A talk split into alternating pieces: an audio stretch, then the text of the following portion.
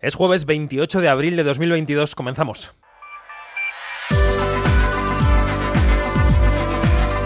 Quinótico. Cine, series y cultura audiovisual con David Martos. Onda Cero. Ya sabemos que la gente no está yendo al cine. Bueno, sin exagerar, no está yendo mucho al cine. Ya sabemos que muchos de los que van a ver alguna película van a ver las de Marvel. La semana que viene llega Doctor Extraño, hay mucha preventa y nos alegramos. Pero si este fin de semana encontráis un hueco y una sala cerca que lo programe o que la programe, id a ver Alcarrás. Hay otras películas que no están mal, que merecen atención también, pero id a ver Alcarrás.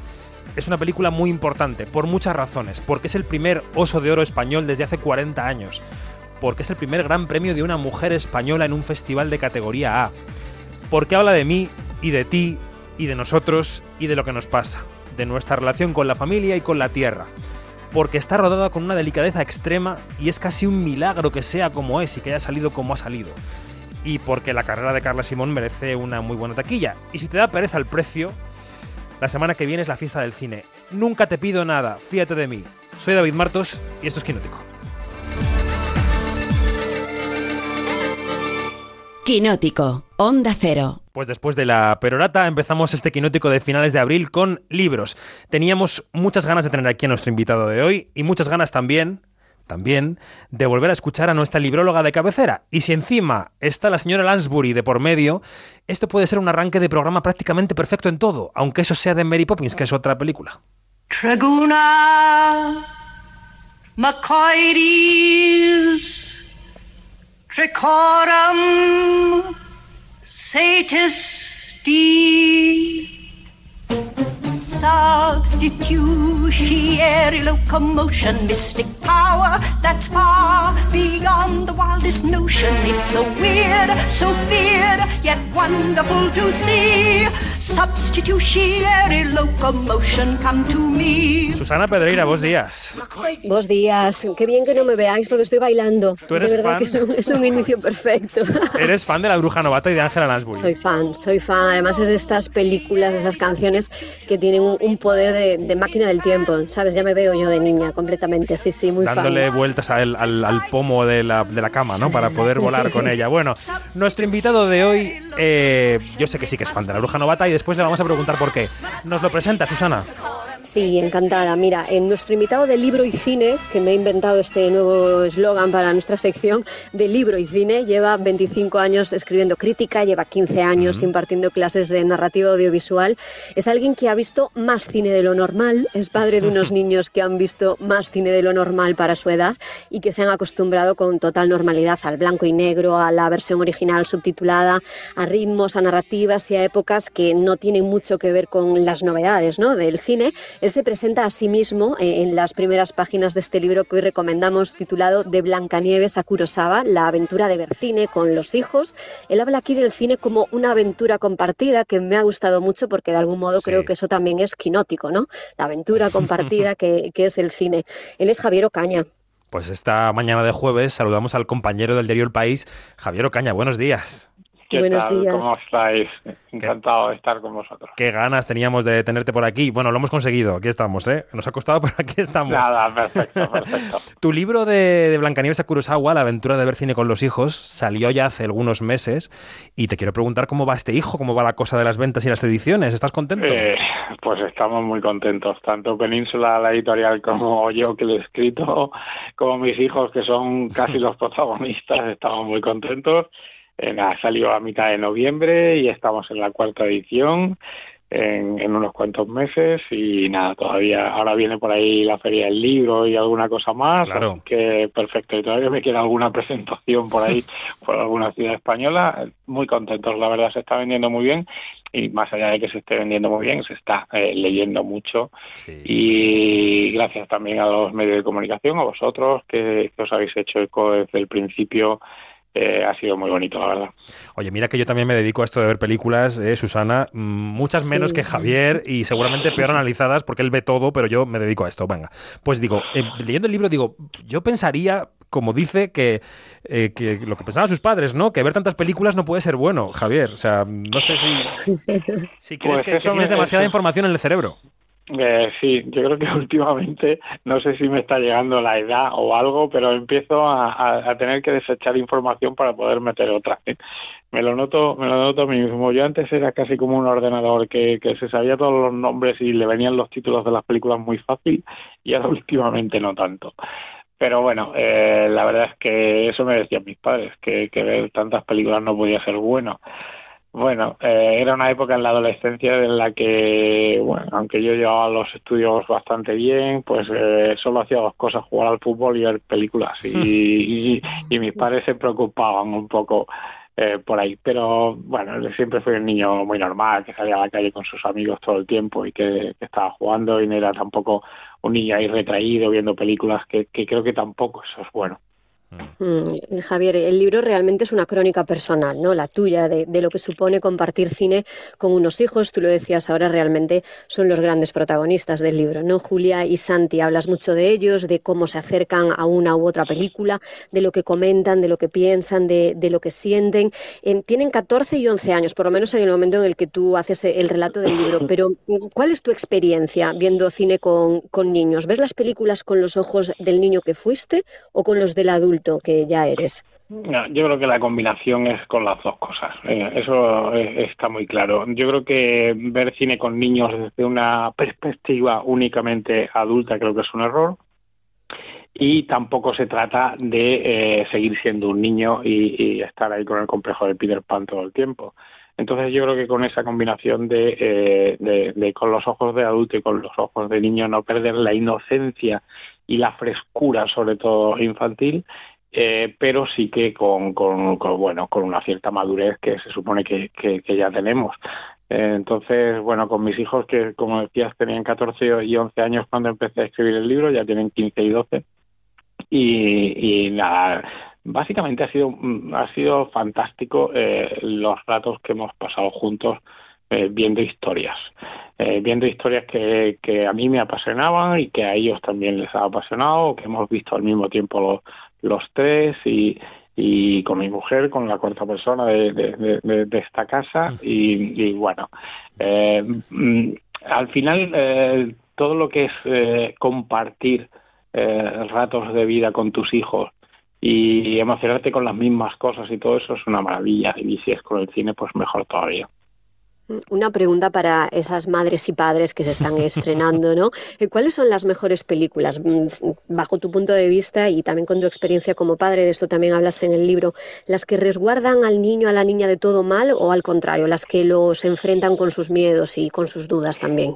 Yo creo que eso está desde el principio hasta el final del libro eh, y soy bastante claro en el sentido de que, bueno, cada padre puede hacer con sus hijos lo que quiera, para eso son sus padres, pero yo sí que he intentado que sacarlos de esa burbuja de seguridad en la que algunos padres, eh, porque lo veo a mi alrededor, eh, intentan mantener a sus hijos eh, resguardándoles de todo mal. Yo creo que los niños, como nosotros cuando éramos pequeños, o al menos yo, eh, necesitan también caerse y equivocarse y meterse en algún lío que otro y, y salir de y saber salir de, de ellos eh, también con, con, su propia decisión y admitiendo sus propios errores y, y, y, todo eso está en el cine. Entonces yo, mmm, entre que aprendan determinados temas de una gran complejidad como puede ser la muerte o el sexo, por ahí eh, mmm, contándoles eh, en, en plan salvaje algo y que vean una película que les acerque a esos grandes temas que sea buena, que sea bonita, que, que, que de la que saquen enseñanzas eh, positivas y que y que aprendan a, a, que, por ejemplo, por desgracia la gente se muere. O sea, es que eso es evidente. En un determinado momento de la vida eso hay que saberlo. No sé a qué edad. Es cada padre el que lo tiene que ver con respecto a sus hijos y, y, y cómo van creciendo. Eh, la decisión es suya, pero mmm, yo lo he hecho relativamente pronto porque creo que, que es bueno que lo sepan. Eh, eh, la muerte es consustancial a la vida y, y es bueno, eh, creo yo, que, que, se vayan enterando de ciertas cosas. Eso no quiere decir ponerles una salvajada de película eh, que, que, sea inolvidable para ellos, película, para, no. para, mal, pero sí eh, determinadas historias que, que, les acerquen a, las dificultades que tiene la vida, que es una maravilla, pero también tiene dificultades.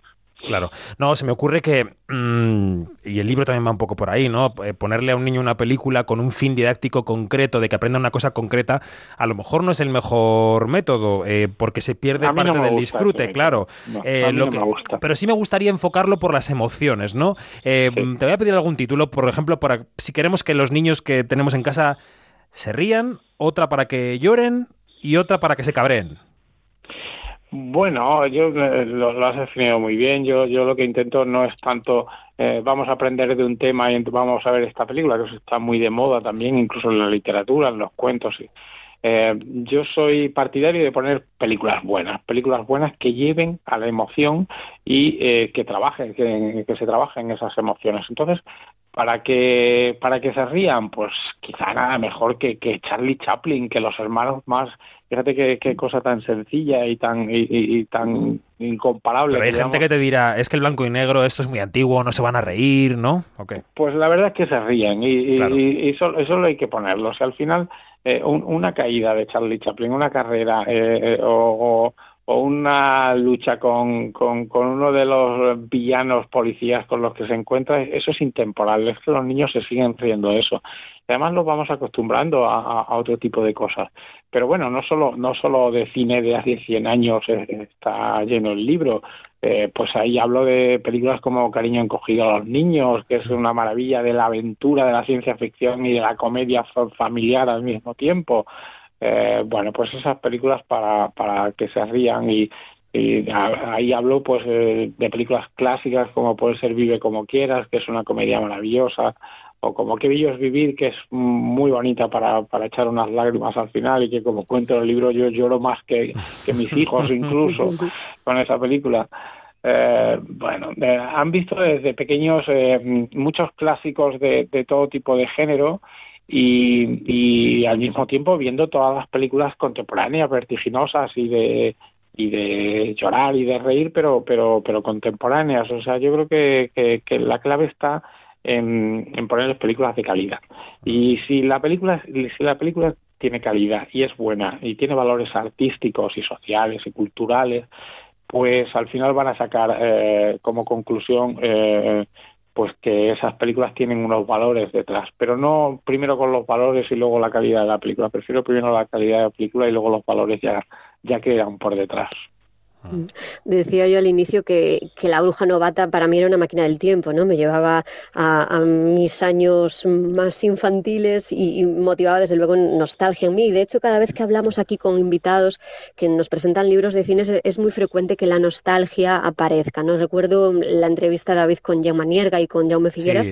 Ellos hablaban de películas que los llevaban a momentos muy concretos de sus vidas, claro, a otras épocas, a lugares, a salas de cine muy concretas y también a la compañía con concreta ¿no? que tenía en ese momento. Javier, no sé si a ti te pasa eso eh, en el libro, escribiendo el libro, recordando las películas que nos comentas, que te lleven a diferentes etapas de tu paternidad. Sí, me llevan a diferentes etapas de mi paternidad y me llevan a diferentes etapas de mi infancia también. Eh, y eso es, eso es evidente que, que va a ocurrir. La nostalgia, de todos modos, siempre es peligrosa, ¿eh? porque no hay, no hay que quedarse siempre en la nostalgia, porque al final te vuelves un poco incluso reaccionario, y entonces la nostalgia está bien, está bien para un rato, está bien recordar ciertas cosas, momentos de felicidad alrededor del cine, que siempre los hemos tenido los cinéfilos y que los vamos a seguir teniendo pero eh, al mismo tiempo creo que los niños, como cuento también en el libro, eh, tienen que encontrar sus propias grandes películas, las suyas, que no tienen por qué ser las nuestras. Em, creo que cada generación ha ido encontrando sus propios mitos. Eh, nosotros encontramos mitos del pasado, pero encontramos nuestros propios mitos del presente. En mi generación está clara cuáles son esos mitos, pues Star Wars, eh, y luego más tarde todo ese cine infantil y juvenil de principios de los años 80, desde cuento, Cuenta conmigo, Los Goonies, eh, La Princesa Prometida, esos eran nuestros mitos. Pero no tienen por qué ser los mitos de mis hijos, mis hijos las han visto y les gusta mucho, pero ellos tienen sus propios mitos, quizá más contemporáneos, y luego le encantan eh, otras películas del pasado o, incluso, de, como hablábamos, del, del blanco y negro, películas de hace 60 o 70 años pero es cada generación la que va a encontrar sus propios mitos. Mm, de acuerdo, de la dosis justa de nostalgia, pero creo que el western, creo que el western es un género especialmente nostálgico, ¿no? Para ti. Sí, sí a mí el western me ha gustado siempre mucho. Eh, desde que era niño y me encantaba ver esas películas de sábados por la tarde y domingos por la tarde eh, de indios y vaqueros que se llamaba entonces y, y, bueno y, y disfrutarlas entonces, cuando, cuando mis hijos eran pequeños, creo que mm, eh, la táctica, digamos, si le quieres llamar táctica, era muy clara. Era si, si empezamos con los ritmos vertiginosos contemporáneos y eh, luego les ponía los ritmos clásicos mucho más sólidos, pero al mismo tiempo más pausados, igual se iban a llevar un chasco y les iban a aparecer las películas un poco lentas, que es lo que le ocurre, creo, a algunas familias que alguna vez me lo han comentado. Pero si tú empiezas con los ritmos clásicos y se acostumbran a ese tipo de ritmo desde el principio, lo van a, compatibilizar muy bien con el, con el ritmo vertiginoso porque no les va a resultar tan chocante. Entonces yo desde muy pequeños eh, poníamos películas del oeste en casa y, y Santi sobre todo más que Julia porque luego cada uno eh, tú crías a los dos hijos de, la misma forma y, son individuos y cada uno te sale de un molde distinto y, es genial que sea así porque si no sería un peñazo esto de que todos fuéramos iguales. Uno de Star Wars y otro Treki, por ejemplo. claro, como, ellos quieran, evidentemente. eh, Santi entró muy fácil desde el principio en el western y en la aventura adulta a Julia le costó algo más y sin embargo Julia entró muy fácil en el terror desde el principio y, Santi era más asustadizo y lo sigue siendo. Bueno, cada uno que tiene que encontrar su momento para cada una de sus películas y, hemos visto muchos western, muchísimos Santi y yo juntos, la verdad. Pues el carromato del western tiene una siguiente parada que es la animación.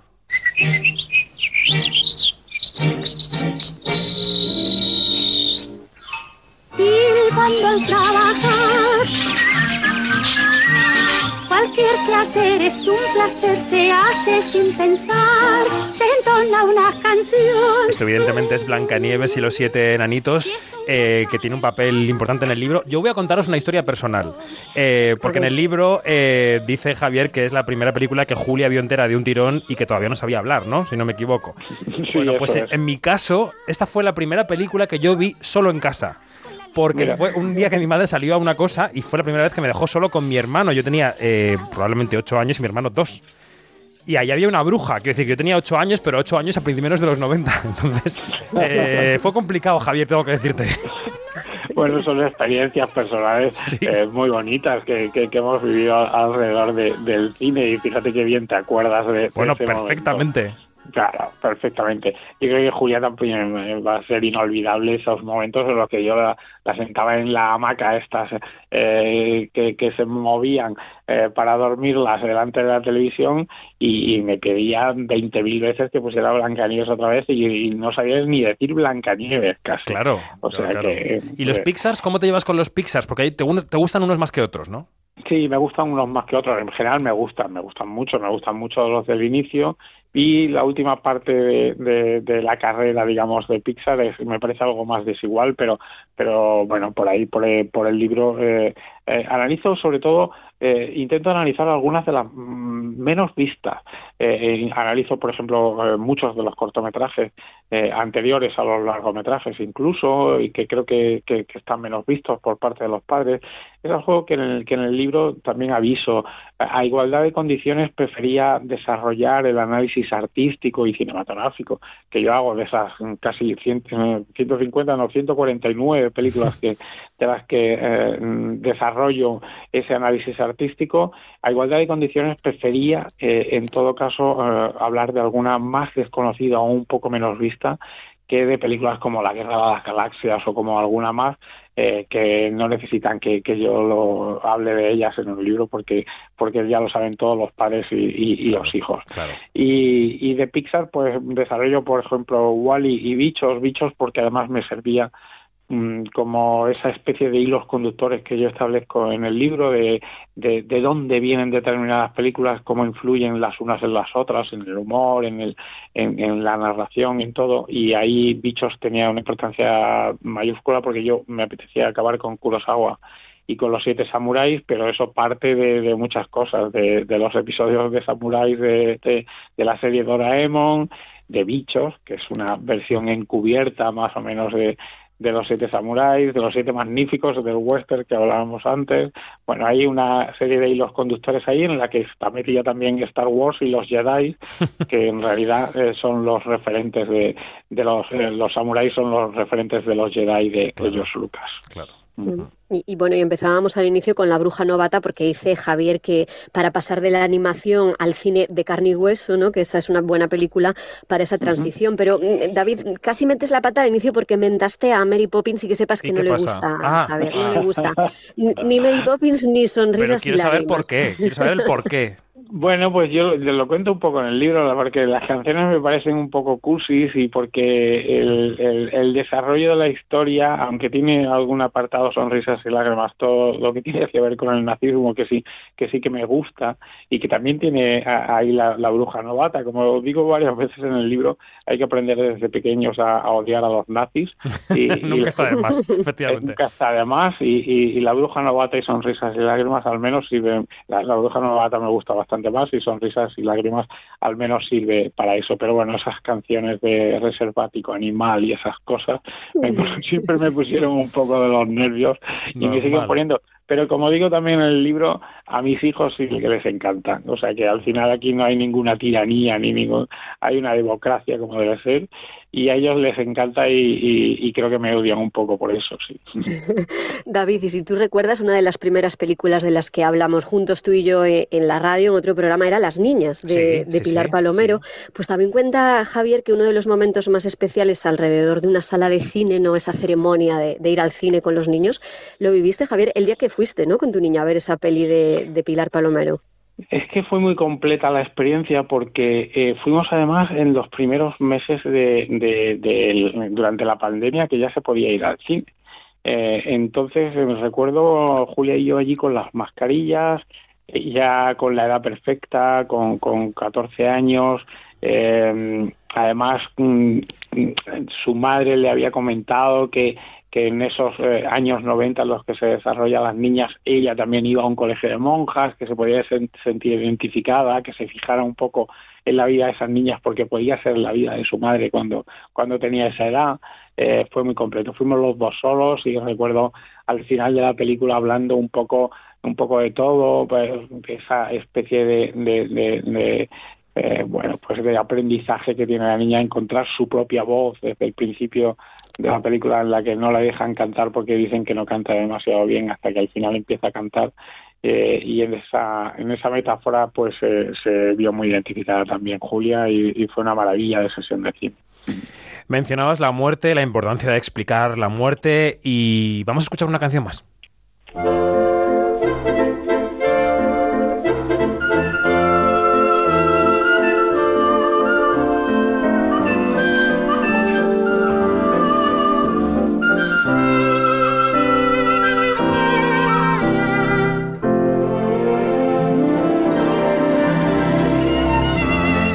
Muerte en el cine o de cómo eh, contarle la muerte a los más pequeños, que es la muerte, podemos hablar de Bambi o de Mi Chica o de App, que yo creo que, merecería un libro aparte, el arranque de App, ¿no, Javier?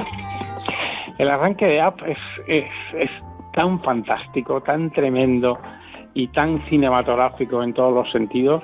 Eh, que esos minutos de, de, App resumen toda una vida y resumen toda una, una, vida alrededor de la animación también y de, y de lo que significa eh, eh, el amor, la enfermedad, la convivencia, la amistad al principio y luego eh, el compartir una vida. Ese principio de APE es tremendo, de, bonito, de bueno, de cinematográfico y de artístico en todos los sentidos. Mm. Mm. Hay mucho cine en el libro, lo, estamos viendo, bueno, muchísimas películas más que no podemos comentar aquí, pero también hay series, porque lo dice Javier, ¿no? Hablando de, compartir audiovisual con los niños, pues no puedes eh, abstraerte también de, las series. Y me encantaría que nos respondieras a la siguiente pregunta que te lanzó tu hijo Santi con 11 años después de seguir tu recomendación y ver Dawson crece.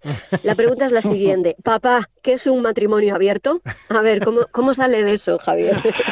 Pues, pues esa mañana me quedé como abierto directamente, porque no sabía de dónde había sacado e, esa frase y, solo le pregunté, pero ¿de dónde has sacado esa frase? ¿Quién te ha dicho eso? Y me dijo, no, no, es que eh, los padres de Dawson los, eh, lo están intentando hacer un matrimonio abierto ya, ya me acordé exactamente por qué era.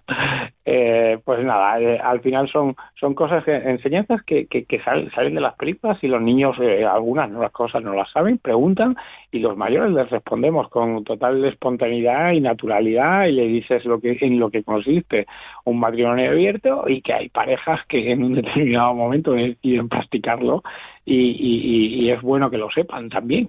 Eh, no son los más, evidentemente, son los menos, pero pero pero de enseñanzas de ese tipo están llenas llenas las buenas películas y, y al final yo lo, que intentaba también es evidente eh, es transmitirles un legado un legado que, que tiene que ver con el cine pero que sobre todo tiene que ver con, con la cultura en general en el libro yo hago muchas referencias pictóricas o referencias eh, eh, literarias o referencias eh, musicales que no tienen por qué ser solo de las canciones de, las películas de Disney. Hablo de desde, desde la versión de los hermanos Dalton, que, que, es un grupo de power pop que me ha encantado mucho, de, de La Pantera Rosa, hasta canciones de, de, los Libertines o de grupos o de películas alrededor de los Beatles. Bueno, pues mm, al final se trata de eso, de que, de que los niños vean un poco el cine y la cultura y alrededor de eso, evidentemente, la sociedad de su tiempo eh, con naturalidad y que, y que tengan intuición y que tengan, eh, bueno, pues inquietudes alrededor de todo eso. Pues ha sido, está siendo una charla muy agradable con Javier Ocaña, que no quiero dejar escapar brevemente sin preguntarle, ya no tanto por el pasado y las películas del pasado, sino por el futuro. Estamos ante una crisis importante de las salas de cine, las plataformas están muy pujantes, aunque, aunque ahora están viendo el ajuste, ¿no? Después de la pandemia, pero bueno. Eh, ¿Dónde veremos en las películas los contenidos que se llaman ahora, ¿no? En unos años, Javier, ¿qué intuyes? Hombre, yo prefiero la, película a la palabra contenido, sinceramente. sí, sí, lo sé, pero bueno, como ahora estamos con películas, series, cortos para TikTok, en fin. Yo creo que lo que lo que lo que es seguro es que se van a seguir eh, conformando historias y, articulando eh, eh, relatos en, en, formato audiovisual y eso es seguro. ¿Dónde se verán? Ojalá siga siendo, sobre todo en la pantalla grande eh, del cine eh, con la oscuridad y con el silencio. Y que todo el mundo, y que, eh, que tengas la oportunidad de reírte al mismo tiempo que otras 300 personas y que esa carcajada resuene o que se enciendan las luces y haya 50 personas llorando por el final de una película. Eso, eso es inolvidable. Y eso, esa experiencia espero que no se pierda. Lo que sí es cierto es que estamos en una encrucijada y que, eh, bueno, las condiciones del cine en casa han mejorado mucho en la última década y media y yo lo que espero es que el público no sea tan conservador en el sentido de mm, no levantar el culo del sofá durante todo el fin de semana.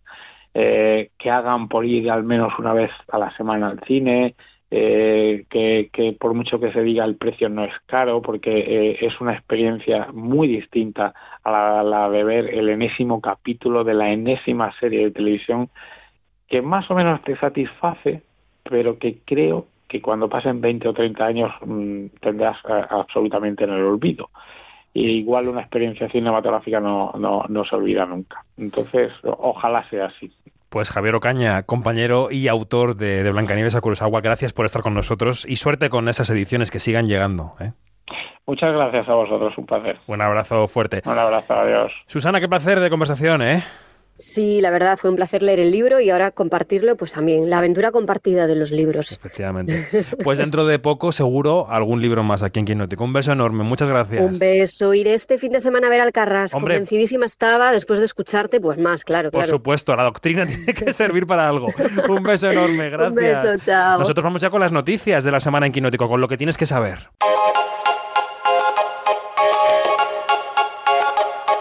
Quinótico, lo que tienes que saber.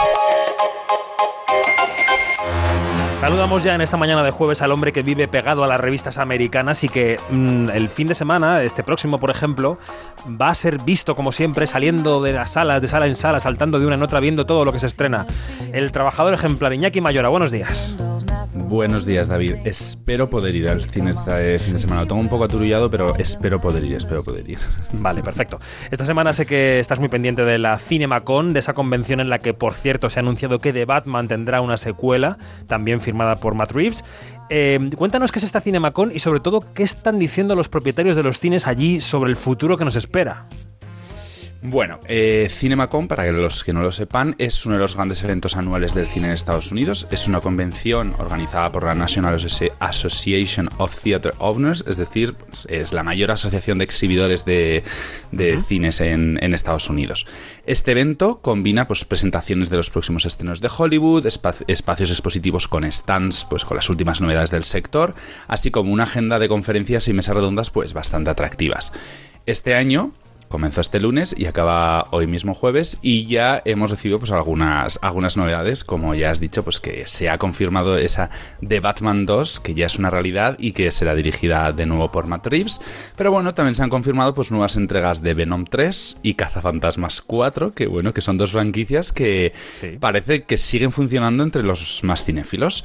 Además se ha podido ver el tráiler de un nuevo tráiler de The Flash, de la nueva película Wonka, que es esta película que va a protagonizar Timothée Chamalet y que ha recibido bastantes elogios. Y bueno, pues nuevas imágenes de John Wick 4, Elvis, Aquaman, vamos que mogollón de novedades.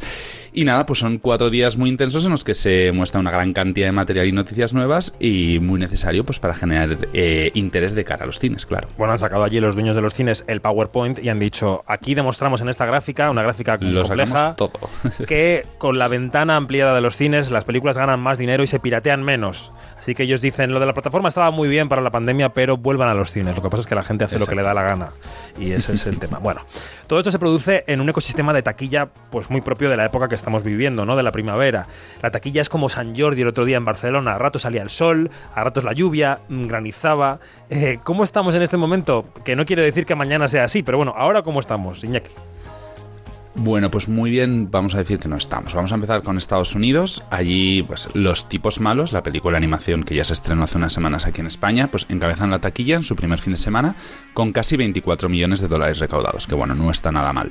Sonic 2 sigue en segunda posición, llevándose más de 15 millones de dólares, y Animales Fantásticos 3 baja al tercer puesto después de, estar en lo alto la semana pasada, sumando 14 millones de dólares más. Números muy bajitos para, bueno, pues para una franquicia de Harry Potter, sobre todo en su segunda semana, claro, hay que tener en cuenta. Y en un cuarto puesto encontramos otro estreno que es El Hombre del Norte, eh, con algo más de 12 millones de dólares recaudados en este primer fin de semana.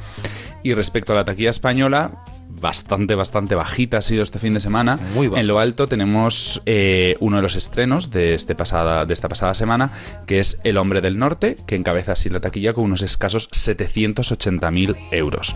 Le siguen Animales Fantásticos 3 con 730.000 euros y Sonic 2 con 550.000 tenemos que bajar hasta el octavo puesto para encontrar a uno de los directores por excelencia españoles, Alex de la Iglesia, eh, con su Venecia Frenia, que, bueno, que se ha quedado con algo más de 160.000 euros. Como ves, números muy bajitos, como hemos estado comentando. Por no decir trágicos para el sector. Números trágicos para el sector que tendrá que repensar qué está haciendo en todos sus eh, sentidos y, bueno, y dónde está la gente, ¿no? En fin.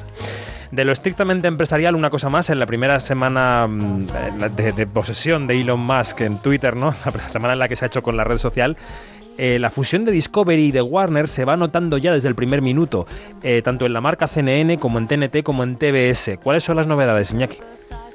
Bueno, pues, pues son muchas. Hay que, bueno, vamos a empezar con CNN Plus, que es esta plataforma de streaming que, había, que habían creado que bueno, eh, que se rumorea que su desarrollo costó 300 millones de dólares, eh, echa el cierre tras un mes de vida. O sea, cierra este 30 de abril, eh, algo más de una semana después de que Warner Media, conglomerado al que pertenece CNN, fuese comprado por, por Discovery. Leía en internet que eso que va a ser 10 millones diarios en estos 30 Sí, días sí. De, de vida ¿no? que han tenido.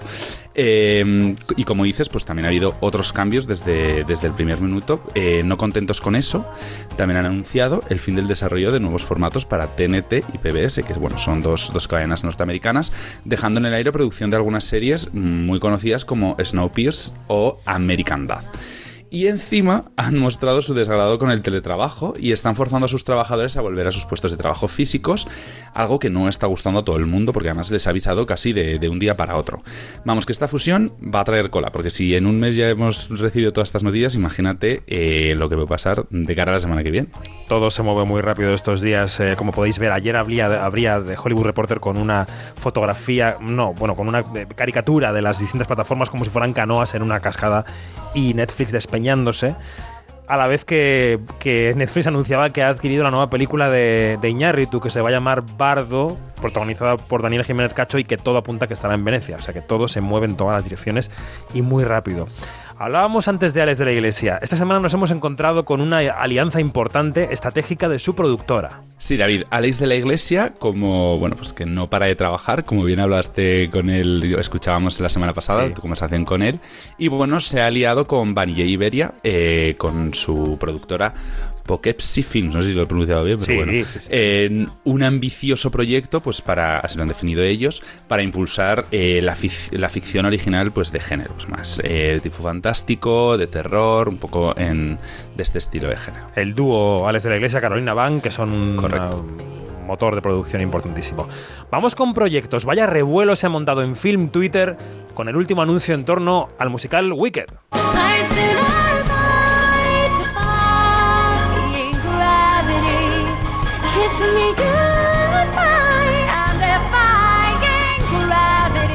Hay gente enfadada, pero yo creo que tú estás contento. A ver qué ha pasado.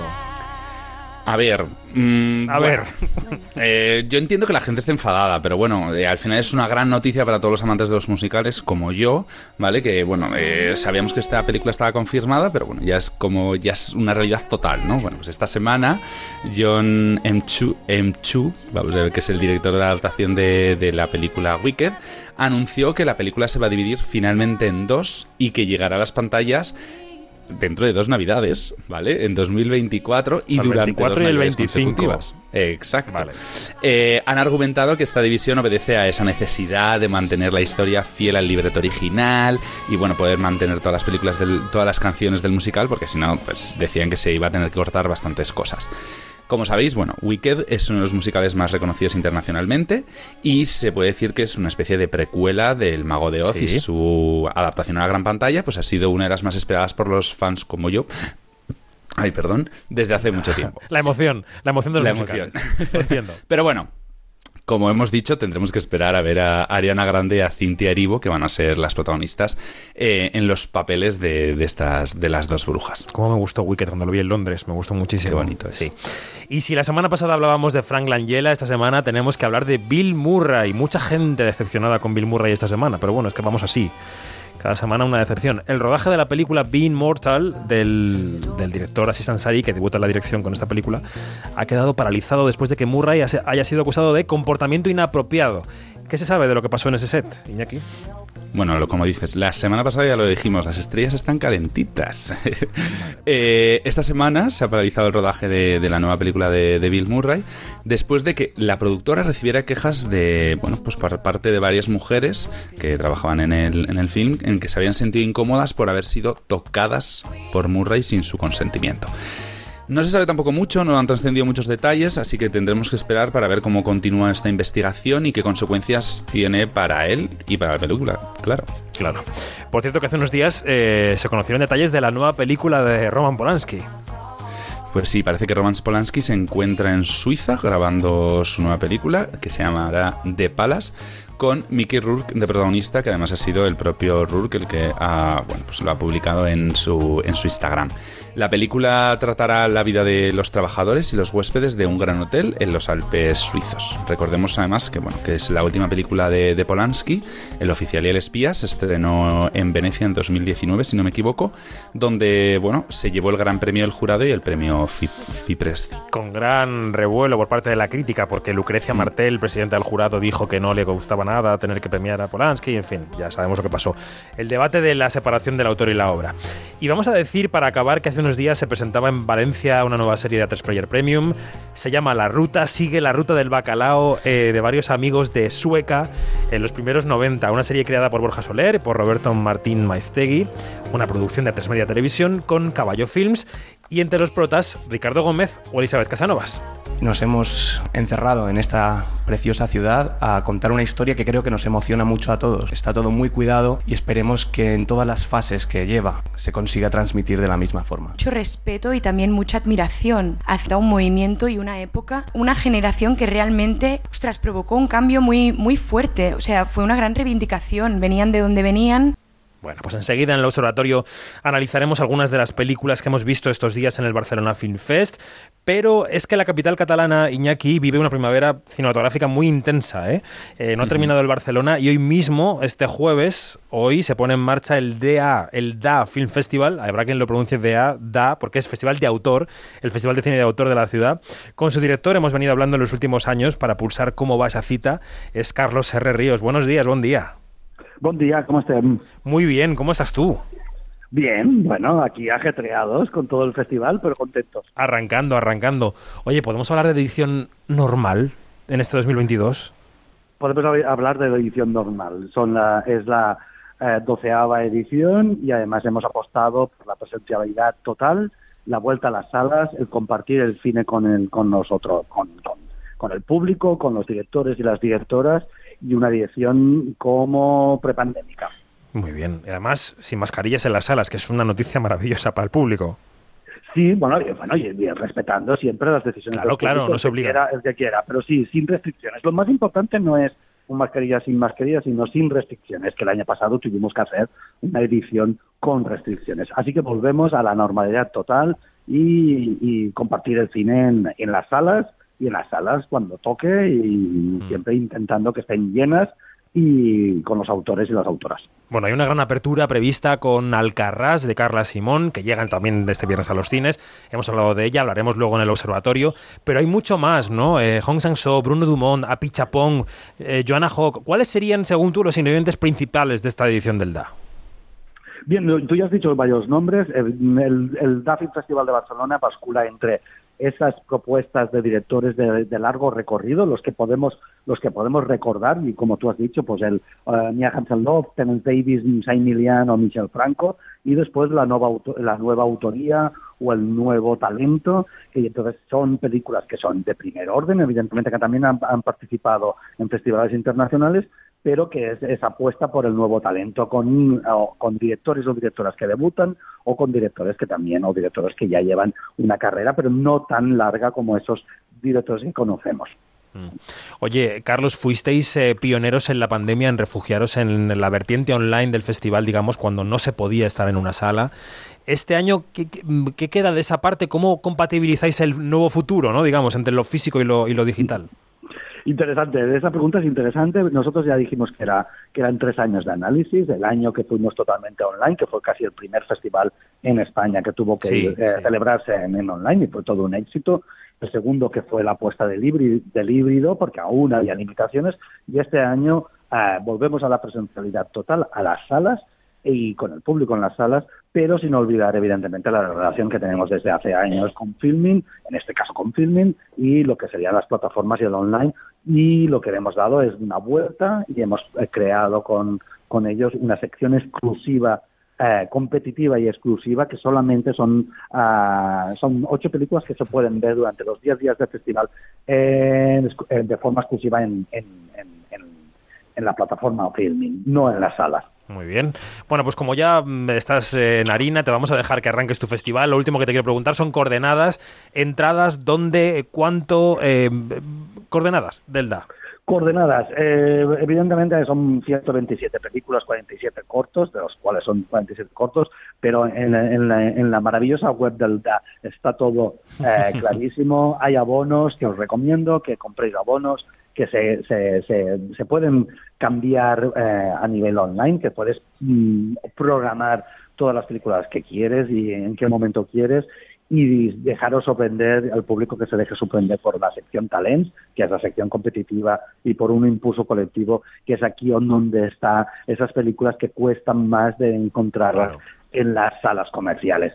Hay mucho, hay para todos, es para todo tipo de públicos, pero recomiendo eso, es el, el abono son 30 euros por cinco películas, sale a un precio Está económico, casi, casi, casi como el día del cine, que se cele- que una parte se celebra durante los días del festival, pero con un abono y que se puede cambiar todas las entradas en nuestra web y en el sistema de entradas, la verdad es que se puede programar muy bien el festival.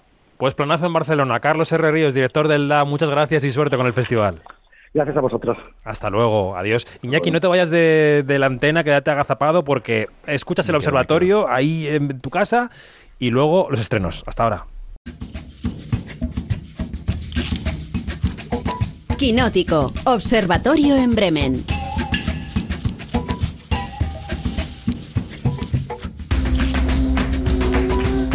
Hoy tenemos un observatorio de esos tutti frutti, está el panorama disperso, pero como siempre, muy interesante. Bremen, Janina Pérez Arias, buenos días. Buenos días, muy muy. ¿Tú eres de ese helado que se llama tutti frutti o no? Ay, no, qué asco, no. No, por favor, no. Yo he pensado siempre que es un helado un poco fraude, que Ay, sí, absolutamente. un sabor u otro, pero tutti frutti, eh. Mm, en fin. Vamos a preguntarle a Alejandra Musi, Nueva York. Morning, ¿cómo estás? Muy bien, good morning. Ya aquí por fin con la primavera, que la sangre altera. Hombre, ¿tú de qué sabor eres de helado? Ay, yo de menta con chispitas de chocolate, ese es mi favorito. Ten cuidado, con, ten cuidado con el micro y el cable, Alejandra, que estás ahí rozando un poco, yo creo, o alguna de las dos, porque se oye ahí un sonidillo. Bueno, pregunto por el lado a ver si invoco un poco el verano o a ver si acorto la espera para Cannes, un festival que a veces inauguramos eh, comiéndonos un helado en la Croisette. Por ahí va el primer tema de ese observatorio, de ese observatorio que inauguramos ahora. Ya conocemos el jurado de la sección oficial, estará presidido por el actor francés Vincent Landon y finalmente el iraní Asghar Farhadi será uno de los componentes, pero ahí como en segunda fila, ¿no? ¿Qué os parece este jurado, eh, por ejemplo, a tres semanas del festival?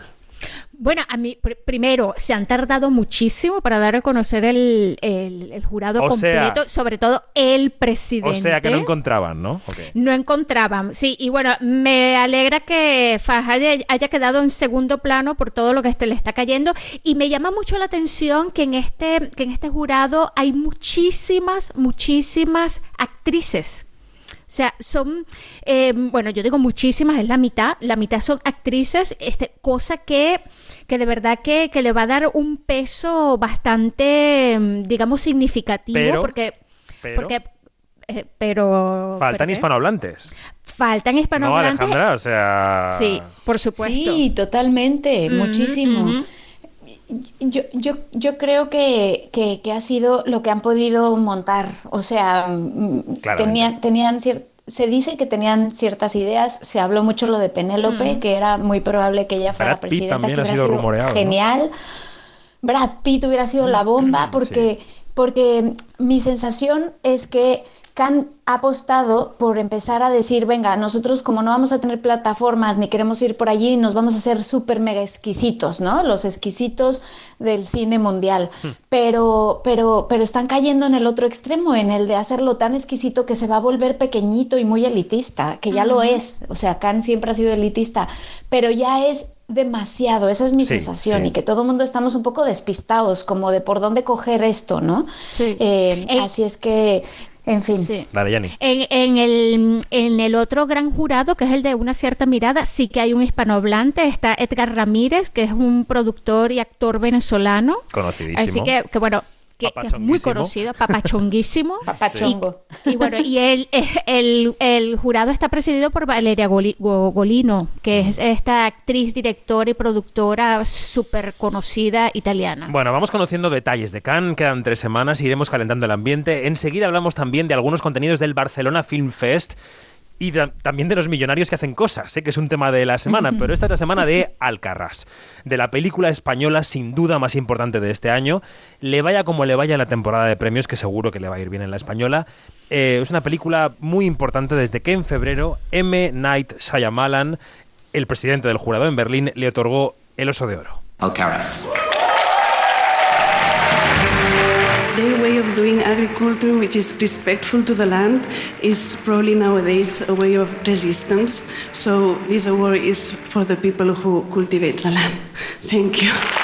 Su directora Carla Simón le agradecía el trofeo a los agricultores, a una profesión casi revolucionaria por querer mantener las tradiciones del pasado.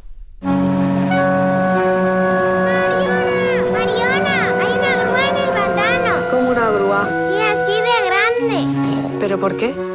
Contrato firmado de las tierras. No hay ningún contrato firmado. Pues déjalo estar. Piñol viejo y yo lo teníamos de palabra, igual que su padre con mi padre. No, no digas eso, padre. ¿Qué haces? ¡Para, Bueno, como decíamos en portada, una película muy relacionada con cómo nos relacionamos nosotros con la familia, con el pasado, con la tierra, con lo básico, ¿no? Carla Simón pasaba por los micrófonos de Quinótico en el Festival de Málaga.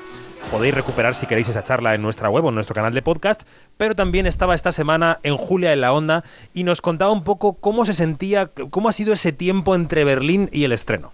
Terminamos la peli porque, bueno, ah, o sea, presentamos la película en Berlín, pero había que terminar la copia final, tal, entonces quedaba un poquito de trabajo ahí eh, y que hemos hecho mucha promoción también, ¿no? Hemos revisado subtítulos, ahora, ahora, claro, lo estoy oyendo el tráiler en ya doblado, que es muy raro para mí, ¿no? O sea, como que sí, ha sido como un trabajo más de promoción, la presentamos en Málaga también, ¿no? Y me apetece mucho, se me ha hecho largo entre Berlín y ahora, de, ¿no? Porque, claro, de repente creas una expectativa y es como, mm, ¿cuándo, ¿cuándo llegará a los cines, no? Bueno, eh, si se le ha hecho largo esta espera desde Berlín hasta ahora, imagínate hasta que llegue la temporada de premios, ¿no? Creo que las dos habéis podido ver esta película Milagro muy delicada, que habla de nuestra relación, como digo, con la familia, con la tierra. Venga, voy a empezar por Alejandra. ¿Qué os ha parecido la película?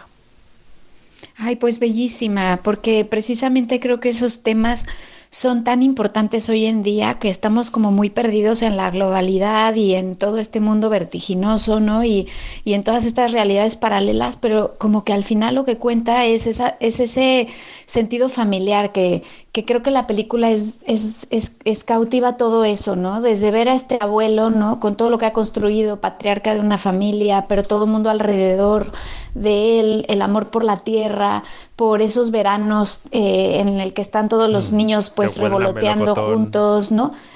Este, sí, te transmite tantas cosas, es como muy poderosa desde muchos aspectos y muchas capas. A mí, a mí me enganchó, me conectó con mi niñez, con mi infancia, pero también pensé pues en la de mis hijas, en el futuro, en lo que estamos convirtiendo el planeta, ¿no? Entonces, creo que por eso quizá es una peli tan, tan potente, porque es una película eh, que está muy, muy basada en lo esencial, pero que tiene esta grandeza de lo que dicen, ¿no? Cuanto más, cuanto más vas a lo esencial, a lo personal, a lo, a lo, a lo propio, pues más universal te vuelves. Y creo que tiene ese gran valor, además de las sutilezas que tiene, de cómo muestra también todas estas cosas tan, tan, tan, tan de la tierra y tan de las eh, eh, tradiciones y las costumbres, ¿no? Eh, eh, es, es, es bonita, es poética, tiene, tiene, lo- yo creo que tiene toda esa, esa, ese poder y esa Yo magia, por eso cautiva. Decía el otro día, cuando venía Carla a Julia en la Onda, le decía que me arriesgaba a aventurar que yo creo que va a estar nominada al Oscar, Janina. Este, a mí me parece que, que, que, mm, sí, que va a estar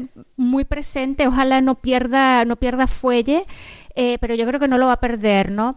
Este, hacer una segunda película después de un gran éxito con la primera es una gran prueba de fuego para todos los directores, eh, independientemente de, de dónde estén. Y yo creo que con esta película Carla Simón se reconfirma como una gran cineasta. Alcarrás tiene un, un- tiene alma y es un alma inmensa que lo abarca todo. Y, y, eh, es tan- está tan bien cuidada, eh, tiene tanto amor esa película y está hecha con tanta honestidad que, que yo de verdad eh, escuchando a Alejandra estoy muy de acuerdo con ella. Es una película que te futuro de toca las el hijas, corazón. ¿no? En el futuro de las hijas. En todo, en todo, en todo, en todo, de verdad que sí. Bueno, pues es sí. una recomendación de Quinótico encarecida. Yo decía en la portada, nunca os pedimos nada, pero hoy os- esta semana os pedimos que si tenéis un rato y, un, y ganas de ir al cine, mm, veáis Alcarrás. La semana que viene en España es la fiesta del cine, precios reducidos, es un momento maravilloso para ver películas y Alcarrás podría ser una gran opción. Así que desde aquí la recomendamos. Pero bueno, vamos con la actualidad de los festivales, que siempre estamos aquí huyendo con ellos. Vamos con el Festival de Barcelona. Destacaremos algunas películas que hemos podido ver allí. Eh, por ejemplo, De Culpa, de Ivonne Cormenzana. Eh, hablaremos próximamente porque hemos podido entrevistar a Manuela Bellesa, la protagonista y coproductora y co-guionista. Ya veréis que es muy interesante lo que nos tiene que contar. Pero bueno, como Janina ya la ha visto, en una línea le voy a pedir brevemente que cómo, cómo le dejó el cuerpo a la película Culpa. Es tan perturbadora esa película. Es increíble. O sea, yo jamás había visto una película como esta que te deja tan mal cuerpo y te hace reflexionar tanto y ya voy por cuatro líneas seguidas Sí, sí.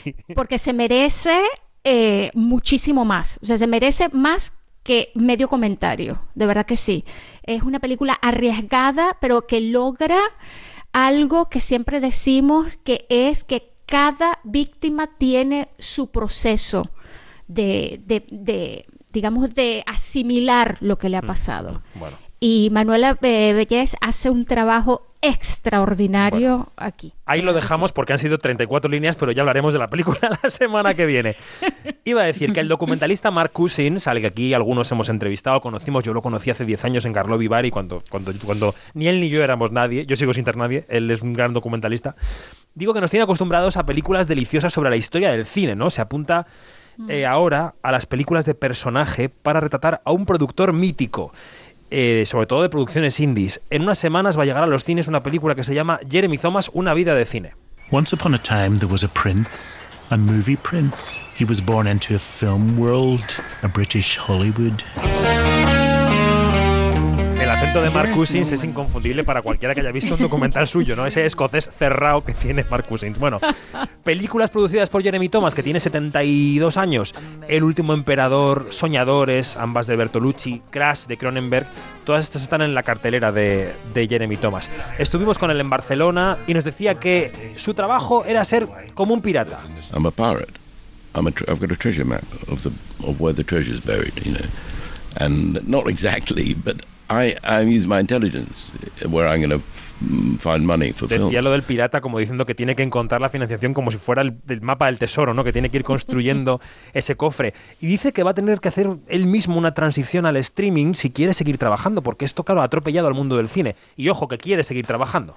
I have been challenged as an independent filmmaker by streaming. So obviously, if I want to continue into the next few years, I'll have to make a transition myself. But it's not what I because I'm in, want to be my films to con- continue their careers for their entire life. Claro, él lo que sostenía era que las películas construidas para cine tienen una vida más sólida. Él decía, yo recuerdo lo que vi en un Cannes del año 98, pero no recuerdo lo que vi la semana pasada en Netflix, ¿no? Era un poco su, su reflexión. ¿Habéis podido ver este documental? ¿Qué os ha parecido? Sí, sí. o- Venga, me, me encanta que, que hayas mencionado lo del acento de Marcus porque creo que es como una de las cosas que te persiguen de principio a fin. Con esa Porque cadencia que es- habla un poco así. Sí. Sí, y The Prince, de, ¿no? Que todo el de, This is the Prince, the Pirate, de bla, bla, bla, tal. Pero, ¿sabes? Le agradecí que hiciera este documental, porque esa fue mi sensación al terminar, porque son estas vidas interesantes, mm, de- contracultura, como busca el productor y lo dice y lo reafirma todo el tiempo, ¿no? que a veces se quedan en el tintero y que si no hay alguien como con esta pasión, con este interés de perseguir estas historias y de darles cabida, eh, mm, nos las perdemos. Entonces, mi sensación fue como agradecer el que, el que me acercaran a, a este productor que, claro, conocemos un poco las pelis que ha hecho, bueno, no un poco, las pelis que ha hecho que son enormes, pero estos personajes detrás de estas grandes historias que son maravillosos. Entonces, y, y que creo que es como que se juntan dos eh, personas que les encanta vivir en ese border, ¿no? Tenemos que ir Eh, siendo un poco más breves, chicas. Eh, Yanni, se ve Sí. Khan, se ve Khan en el documental documental. Sí, sí, se ve que en el documental y mira, eh, este, eh, Mark Cousin tiene una, una forma tan extraordinaria de hacer documentales que de verdad que yo recomiendo mucho este. Estoy de acuerdo con Alejandra Sí. que, se le agradece muchísimo. Además que fíjate que eh, lo que más me llama la atención es como Jere- Jeremy Thomas como, por- como productor, ha sido también director, pero como productor se identifica en un 100% con sus películas. Ujú, Entonces es, es, es como un pedacito de, de- de él también, ¿no? Sí. Y, y- y en las entrevistas vemos cómo, cómo eh, Mark Cousin le hace preguntas que se han hecho en las películas y, y cómo él contesta con el argumento de las películas y lo explica. Es extraordinario este documental, de verdad, muy, muy recomendable. Pues otro veterano que ya no cumple los 70, ya os lo digo, es Oliver Stone. Estuvo en el pasado Festival de Cannes presentando su documental JFK Caso Revisado y ahora ha pasado por Barcelona.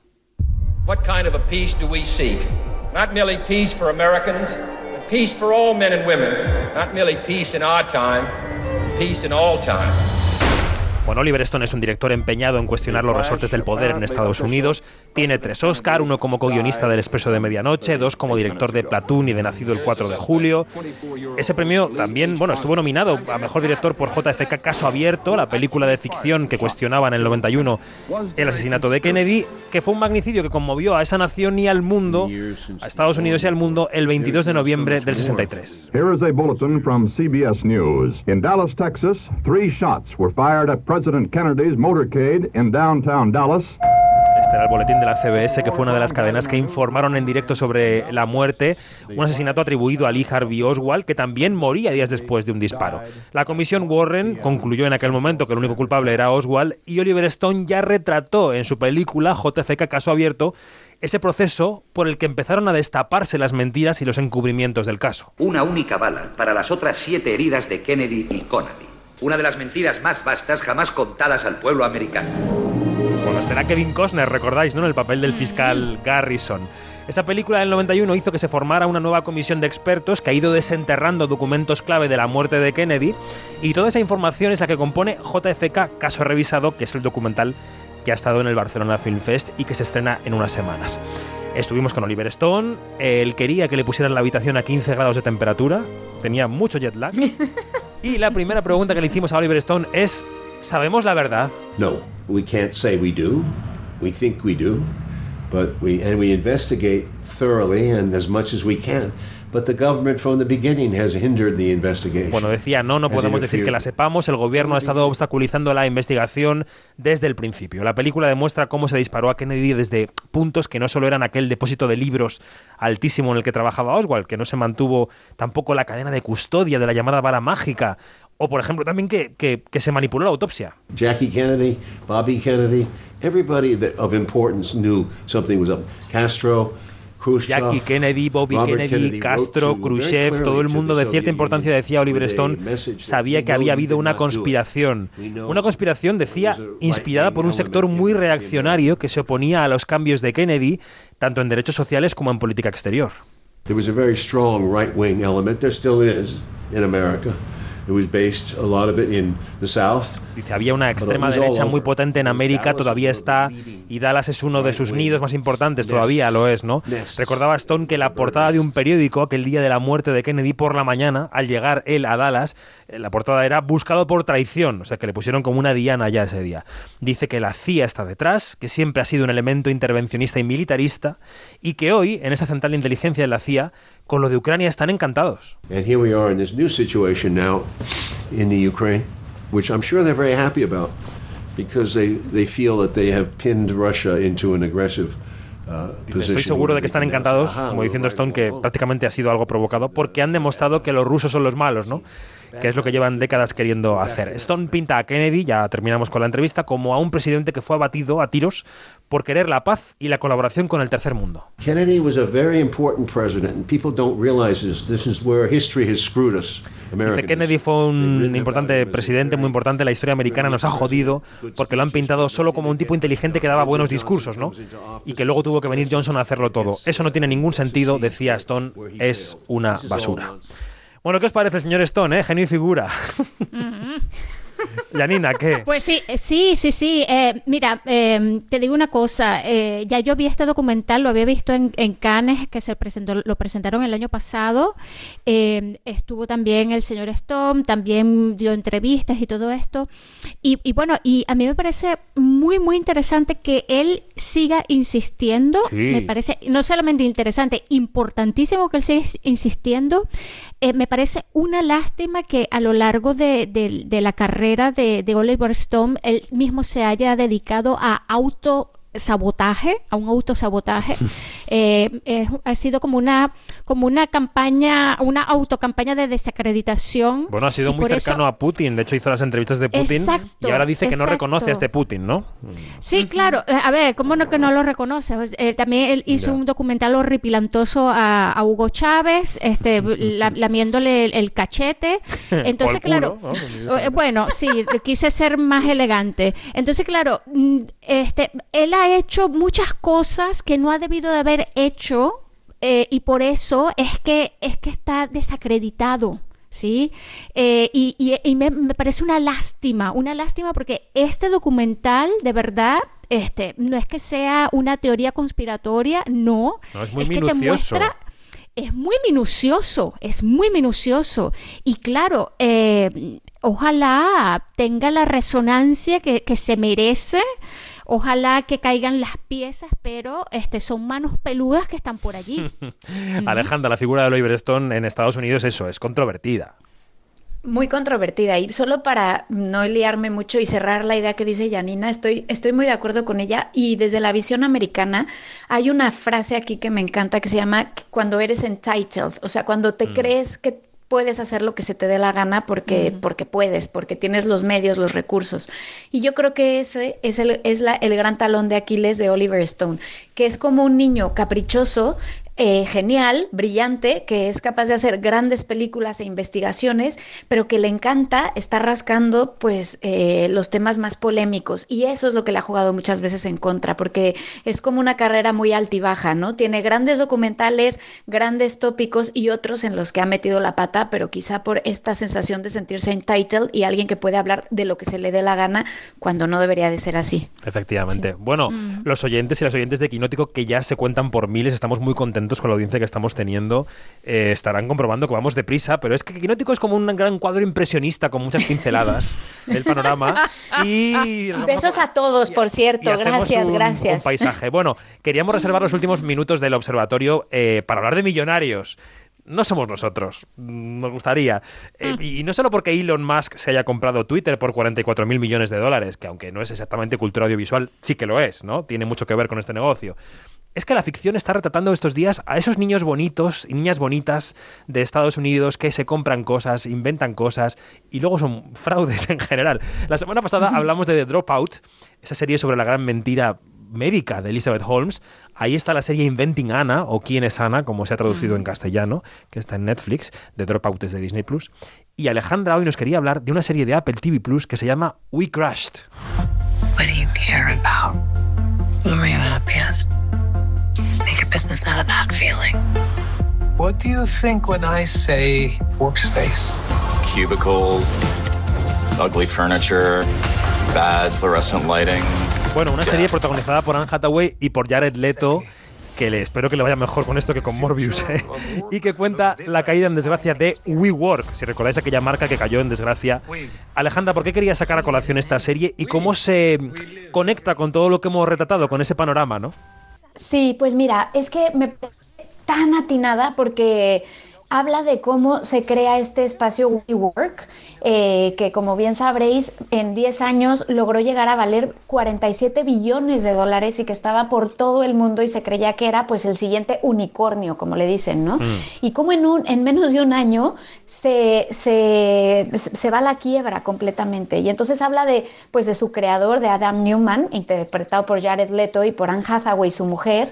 Eh, y es maravillosa porque te habla pues de estas grandes ideas días que enganchan a todo Wall Street, que son capaces de venderle a todos los megabillonarios del mundo esta idea de que se van a comer el mundo y se van a hacer mega ricos, pero que luego se dan idea que son, se dan cuenta que son ideas eh, sui generis que no tienen ningún sustento y que, y que las personas que las llevan son muy carismáticas, muy interesantes. Por eso creo que es interesante de ver, porque son grandes vendedores de sueños, eh, pero que también son muy polémicos. Así es que, bueno, se las recomiendo muchísimo porque además es un tema muy actual y que por lo menos aquí en Estados Estados Unidos, les cuento que ha sido el tema del momento. O sea, todas las revistas, New York Times, Vanity Fair, todo lo que se puedan imaginar, no han dejado de hablar de esta serie, pues porque habla de, de- de todo lo que ha sido este, mm, como se dice, eh, encumbramiento y gran caída, pues de una empresa de 46 billones de dólares, ¿no? Mm.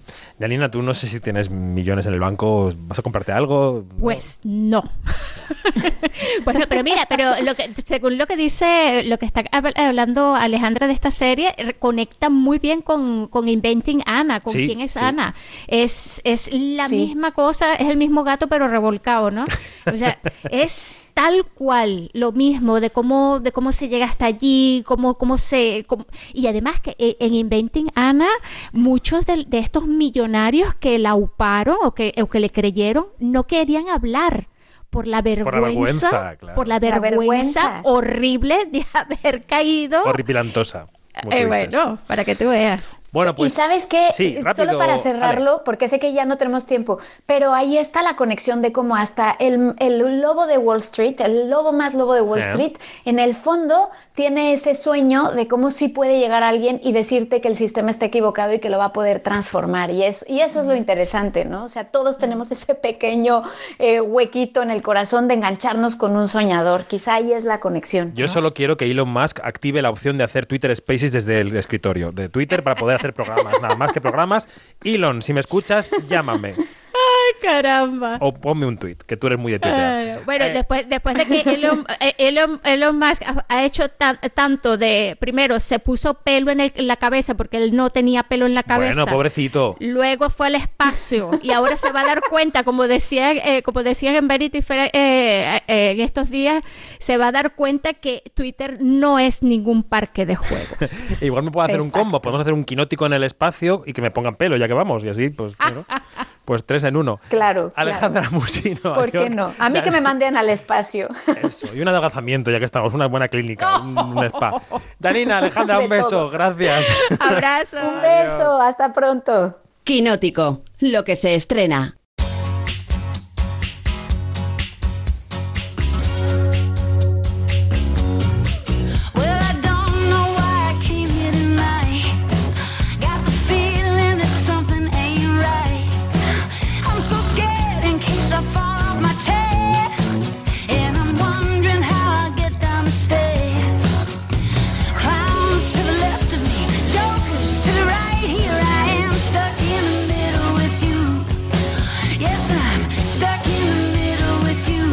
Con el resto de los estrenos, Iñaki, sigues por ahí, ¿verdad?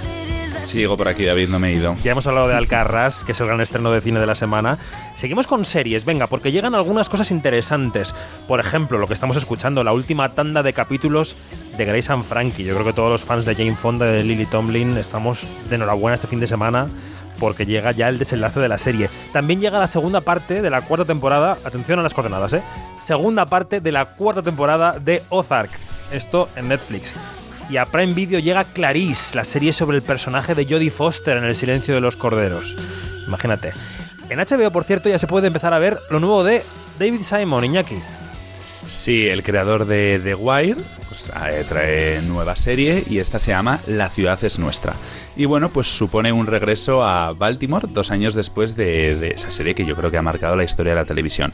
En este caso va a explorar la relación entre los cuerpos policiales y la población negra en plena vigencia de, bueno, del movimiento Black Lives Matter. Un montón de oferta en series y llega a Movistar Plus la serie sobre las primeras damas de Estados Unidos. Se llama The First Lady. The First Lady has to be a special kind of woman. I can't have you backseat driving. They want to turn me into a black Martha Stewart? Que llega con críticas reguleras y con contracríticas de Viola Davis, ¿no? Totalmente, bueno, repartazo, ¿no? De partida. Viola Davis, Michelle Pfeiffer y Gillian Anderson interpretan a Michelle Obama, Betty Ford y Elena, Eleanor Roosevelt eh, en esta antología de Showtime que, bueno, que va a estrenar Movistar Plus en España. Es una serie dirigida por la danesa Susan ba Bayer, ¿se pronuncia Bayer? Yo creo que es Bayer, pero que- bueno, tira, tira. y que ha cosechado, pues, como has dicho, críticas regulares. Sobre todo en lo que respecta al retrato de Michelle Obama que, que hace Viola Davis. Bueno, pues la actriz ha dicho en una entrevista con la BBC que los críticos no tienen propósito ninguno, Anda. que se creen con el derecho de decirte todo lo que creen que no sabes, como bueno, como si la gente de tu alrededor te mintiera sobre lo mal que actúas y que eso les permite ser pues crueles contigo. Vamos, que se ha despachado a gusto. Mm, Tiene la suerte de que a Viola Davis le perdonamos todo. Hasta sí, es verdad, yo le perdono todo. Puede seguir llorando que nos seguirá cantando como lo hace. Y yo la serie la veré igualmente. El moco. eh, si estuviera Bernardo Pajares aquí diría que el moco de Bayola es mítico en quinótico. Bueno, ya que estamos en las, en las plataformas, digamos, vamos con cine, pero en plataformas. A Netflix llega la película española Amor de Madre. Pero ¿cómo se va el solo de luna de miel? Que se me muere y yo voy detrás. Pues esa no es mala. ¿Cómo? Que se vaya usted con él. ¿Me vaya de luna de miel? ¿Con mi hijo? Escúchame, es un sueño de viaje, señora. ¿Qué es esto, Iñaki? Bueno, pues muero. ahora que llega la temporada de bodas, sobre todo para una persona ¡Qué como yo, que castigo! tengo unas cuantas, No. pues llega también las películas de bodas, que bueno, pues es un género que, que gusta bastante. Esto lo que escuchamos es el tráiler y, bueno, de Amor de Madre, y trata sobre una boda que se frustra en el último momento. Y bueno, como ya está pagada, la madre del novio, que la encarna Carmen Machi, como hemos podido escucharla, decide aprovechar el viaje de la luna de miel e irse con su hijo, que es Kim Gutiérrez. Madre mía. Es pues la típica comedia de enredo que dirige Paco Caballero y que seguramente funcionará muy bien. Pues esperemos que sí. Volvemos a los cines. Aitana Sánchez Gijón protagoniza una versión más seria, más retorcida del Diablo Viste de Prada. Esto se llama La Jefa. ¿Sabes por qué te contraté? ¿Sofía? Sí, soy yo. Porque eres buena en tu trabajo. Porque encuentras soluciones. Voy a deshacerme de la vida que llevo adentro, padre. Voy a tener un hijo. ¿Qué? ¿Lo sabías cuando entraste? No, No lo entiendo. ¿Ibas tan bien? Ella es la manda más de una empresa de diseño de moda que contrata a una subordinada y va invadiendo su vida, incluyendo la propuesta de quedarse con el bebé que está a punto de tener. Aitana ha pasado esta semana por Julia en la Onda, pasó ayer por los micrófonos de Onda Cero y explicaba cómo había sido la simbiosis entre las actrices de la película. Es una mujer que, establece como un vínculo muy simbiótico con, con esta eh, asistente que interpreta a Kumelén Sanz, que es una actriz argentina extraordinaria y que para mí es, eh, además representa la mitad de mi trabajo, eh, está hecho por Kumelén en realidad, porque las dos estamos ahí en la misma sintonía y retroalimentándonos, ¿no? Y, y se establece este vínculo tan perturbador entre las dos, tan extraño, tan difícil en, en realidad de catalogar. Mm, Una película muy interesante, La Jefa, que llega esta semana, es del debutante Fran Torres. Y los amantes de Downton Abbey, por ejemplo, tienen una Yo. nueva entrega. ¿Tú no? ¿Vas a ir Yo- a ver esta de Downton. Abbey? ¿Una nueva era? Soy, yo soy de los que iré a verla al cine eh, este fin de semana o la semana que viene a más tardar. Madre Sí. mía. En fin, yo recomendando el Carras en la portada y tú con Maggie Smith. Me parece bien, ¿eh? Claro, esa es la otra opción. Tiene que haber Tengo opciones para todo. Tengo que dirigir, tengo que dividirme, tengo que dividirme. David. Downton Abbey, una nueva era, vale, bien. Que además es que mm, se van a una villa al sur de Francia, eso que cambian un poco de aires en esta Fantasía. película. Y los amantes del terror también tienen película este fin de semana, una película de Ty West que se llama X. Farmer's daughter, take one. I need to be famous, Wayne. All the best people are. There ain't nobody else out there like you. You know why? Why? Because you got that X Factor. ¿De qué va esta película, Iñaki? Bueno, pues Ty West es un especialista en el cine de terror, ya lo sabemos, y en este caso pues nos lleva hasta el año 1979. Estamos en Texas, ya sabemos que es un sitio donde no hay que ir para grabar una película de terror. No, porque hay allí un señor con una, una- como si una sierra mecánica que te puede... Ya sabes que ahí no van a pasar cosas buenas. No, no, no, no, no. Y bueno, pues allí un grupo de cineastas intenta rodar una película erótica, pero algunos de los ancianos que viven por allí pues no piensan que es una buena idea. Y hasta ahí vamos a leer. Es que hay que ver el tráiler de la película, porque cuando ves tú que el anciano en cuestión no aparece de cara, aparece como de espaldas en el tráiler y dices, aquí hay algo siniestro que... Es que ya te digo, mm, Texa- Texas no, Texas no. Bueno, esperemos, Iñaki, vamos terminando, que Alcarrás concentre la atención de los espectadores este fin de semana en los cines. La semana que viene llega Doctor Extraño en el multiverso de la locura, que, que además está petándolo en preventa, ¿no? O sea, están ahí a tope. Sí, lo ha, lo ha- está, su- ha superado ya a Vengadores eh, Infinity War. Madre mía. Pues te Veremos anuncio, si Iñaki Mayora, te anuncio que hoy renuncio. No, que hemos hablado con su director Sam Raimi y la semana que viene lo escucharemos. Nos ha contado algunas cosas interesantes del rodaje, de por qué dijo que sí, de cómo le fue con Spider-Man 3, que le dieron hasta en el carnet de identidad. En fin, es interesante la charla que tuvimos con Sam Raimi el otro día. Así que nada, ¿Qué pasaría si no fuera por Marvel en los cines? En fin. Iñaki Mayor, hasta la semana que viene. Adiós. Adiós, David. Nos vemos.